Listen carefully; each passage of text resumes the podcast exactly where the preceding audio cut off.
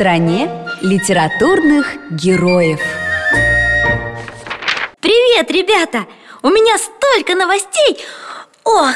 Хорошие, надеюсь Плохими не интересуемся О, а вот и Сонечка пришла О чем это вы тут толкуете? Здравствуйте, Василий Андреевич Да не толкуем мы без толку толковать с бестолковым попугаем Караул! Девчонки обзываются и новостей не рассказывают Каких новостей? К нам приехали школьники из Англии Им сегодня весь день школы показывали А потом, потом на уроке они нам про себя рассказывали Я ничего не понимала, когда они говорили Только несколько слов знаю Но нам учительница переводила И что же интересного они рассказывали? Кучу всего. Я даже не знаю, с чего начать. Вот бы тоже так жить. А может, просто чужая жизнь всегда кажется более интересной, а? Интересно, наверное, поменяться местами. Узнать жизнь кого-то другого. Как в этих фильмах про близняшек. Ну, почему же только в фильмах? Вот есть, например, книга «Принц и нищий» Не читала еще? Ее написал Марк Твен. Не, не читала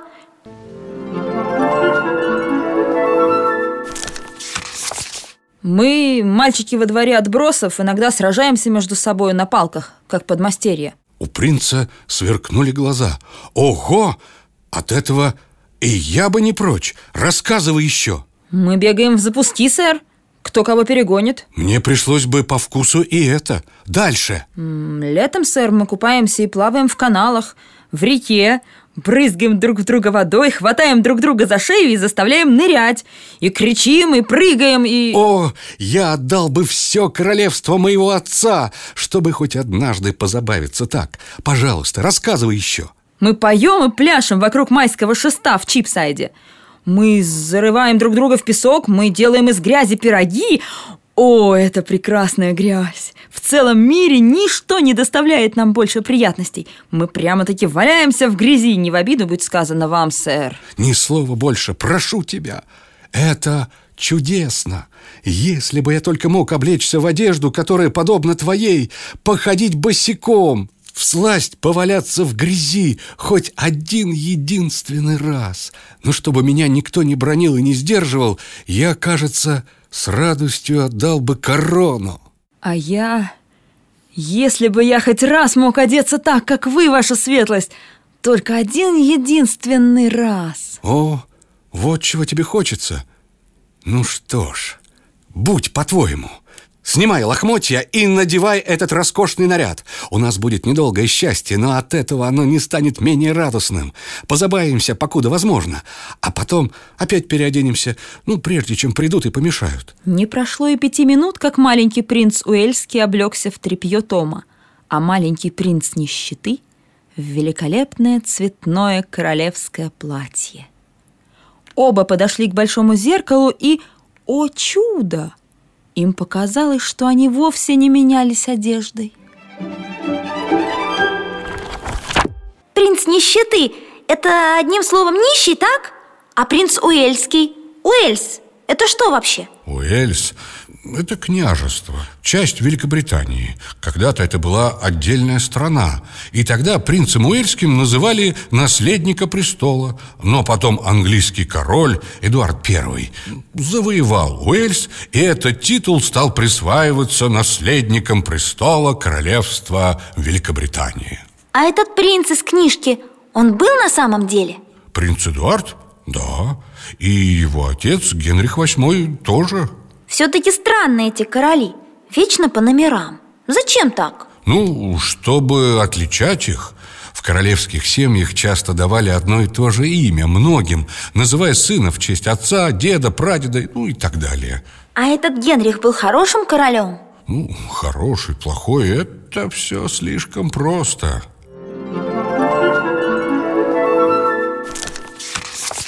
Выбравшись из толпы, Майлз Гэндон и маленький принц разными задворками и закоулками стали пробираться к реке. Они легко, без помехи, дошли до лондонского моста, но тут снова попали в густую толпу. Гендон крепко держал за руку принца, нет, короля. Потрясающая новость уже разнеслась по всему городу, и мальчик слышал, как тысячи голосов повторяли за раз «Король умер!». При этой вести леденящий холод проник в сердце несчастного бездомного сироты, и он задрожал всем телом. Он сознавал, как велика его потеря, и был глубоко огорчен ею, потому что беспощадный тиран, наводивший ужас на всех, всегда был добрый ласков к нему. Слезы застилали мальчику глаза, и все окружающие предметы представлялись ему словно в тумане – в эту минуту он чувствовал себя самым покинутым, самым отверженным и забытым существом во всем мире. Но вдруг иные возгласы донеслись до него, прорезая ночь, словно раскаты грома. «Да здравствует король Эдуард VI!» При этих криках глаза принца засверкали, и он весь с головы до пят затрепетал от гордости.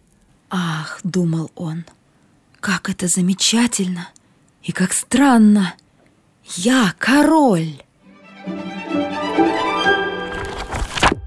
Значит, они совсем поменялись местами? Как же так получилось? Ну, видишь ли, сходство мальчиков было столь велико, что никто не поверил принцу, облаченному в лохмотья, когда он говорил, что он не нищий.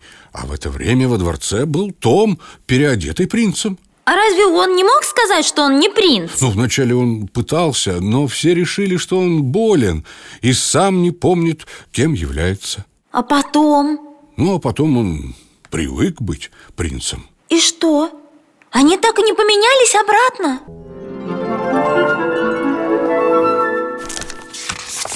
Наконец, наступил последний обряд – архиепископ Кентерберийский взял с подушки корону Англии и поднял ее над головой дрожавшего всем телом мнимого короля.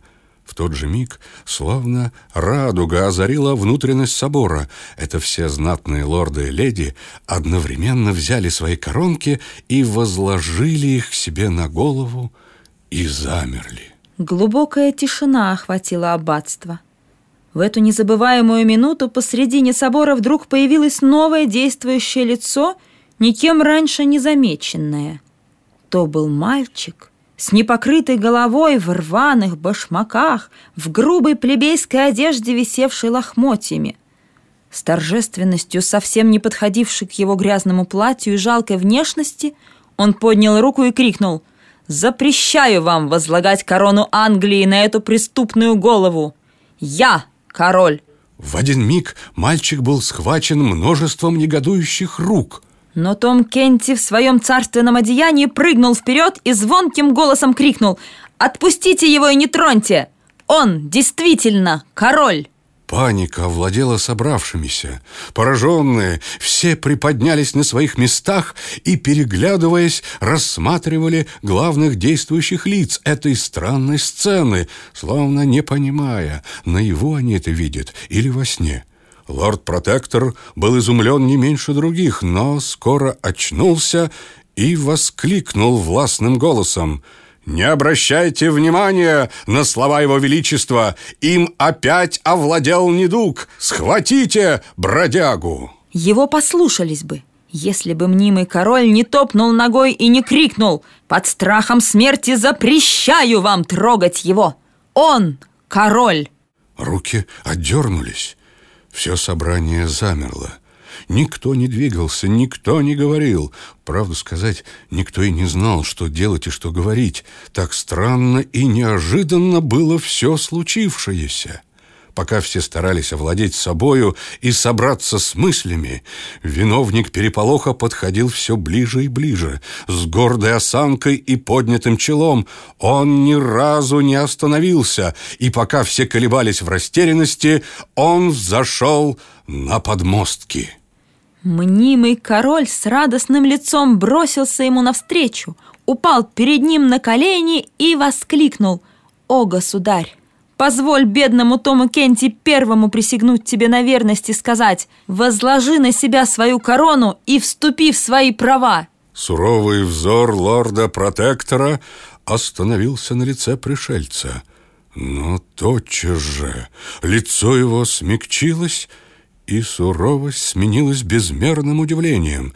То же удивление выразилось и на лицах других сановников. Они переглянулись и невольно все разом отступили. У каждого мелькнула одна и та же мысль. «Какое поразительное сходство!»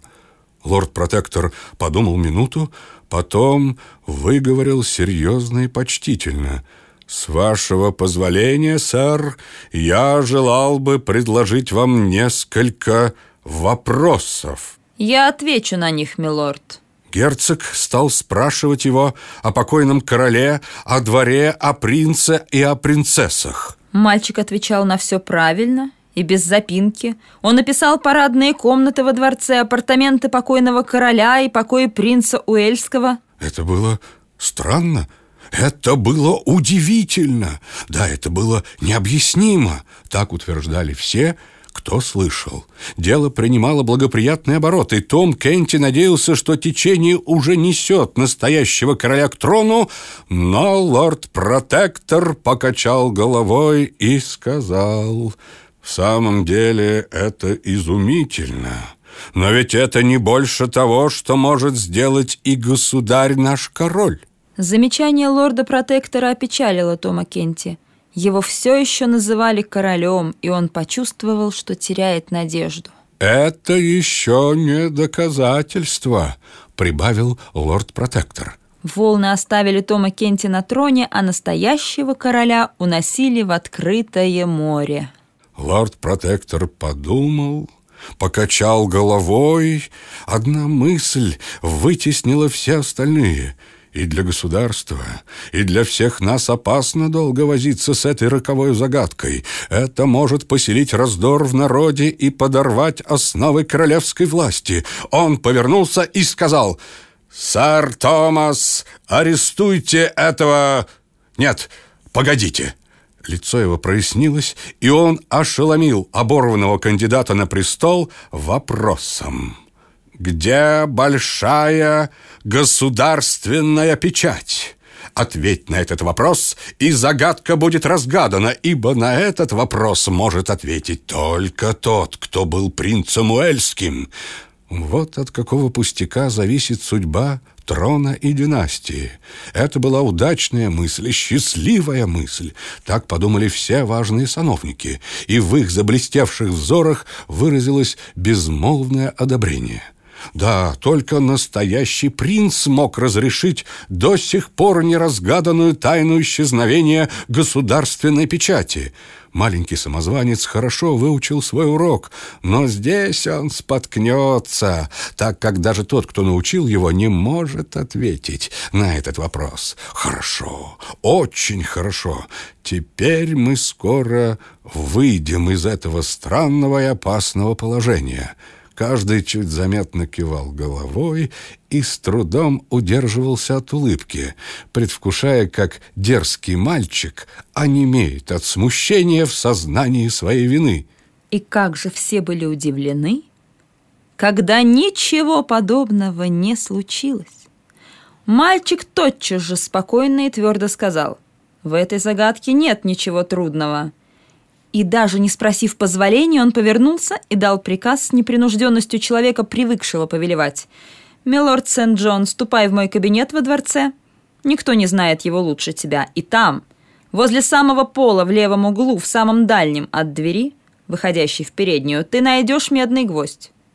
Нажми шляпку гвоздя, и перед тобой откроется маленький тайничок, о существовании которого даже ты не знаешь, и ни одна живая душа не знает, кроме меня до того верного мастера – который его устраивал для меня. Первое, что тебе попадется на глаза, будет большая государственная печать. Принеси ее сюда». Все дивились этой речи и еще больше дивились тому, что маленький нищий, не задумываясь, выбрал из всех лордов Сент-Джона и назвал его по имени так просто и спокойно, как будто знал его всю свою жизнь. Вельможа чуть было не кинулся исполнять приказ, он даже шагнул вперед, но тотчас опомнился, и легкая краска выдала его промах. Том Кенти обернулся к нему и резко сказал, «Что же ты медлишь? Разве ты не слыхал королевского приказа? Ступай!» Лорд Сент-Джон отвесил глубокий поклон. Многие заметили, что этот поклон был удивительно осторожен. Чтобы как-нибудь не скомпрометировать себя, лорд Сент-Джон не поклонился ни одному из королей в отдельности, но обоим за раз, или, вернее, нейтральному пространству между обоими, и вышел. Так он и доказал, что он на самом деле принц. То есть король, да? Ну да, ведь только он мог знать, где находится государственная печать. Хорошо, что у него получилось. Все-таки лучше быть на своем месте, чем на чьем-то еще Хотя интересно узнать, как живут другие. И что это за печать такая? О, от этой печати столько всего зависело. Целые жизни как это так? Ну, сама подумай Если на документе стоит государственная печать Значит, то, что там написано, воля короля А ее нарушать нельзя Значит, никто, никто не мог спорить с королем? Ну, до правления Генриха VIII этим правом спорить с королем обладала церковь Ну, то есть папа римский Но Генриху это совсем не нравилось И тогда он отделился Создал новую церковь, англиканскую Главой которой был не папа, а король. Ага, значит теперь с ним не мог никто поспорить? Кроме него самого? Ну, получается, что да Интересно как. Я возьму эту книжку почитать. До свидания. В стране литературных героев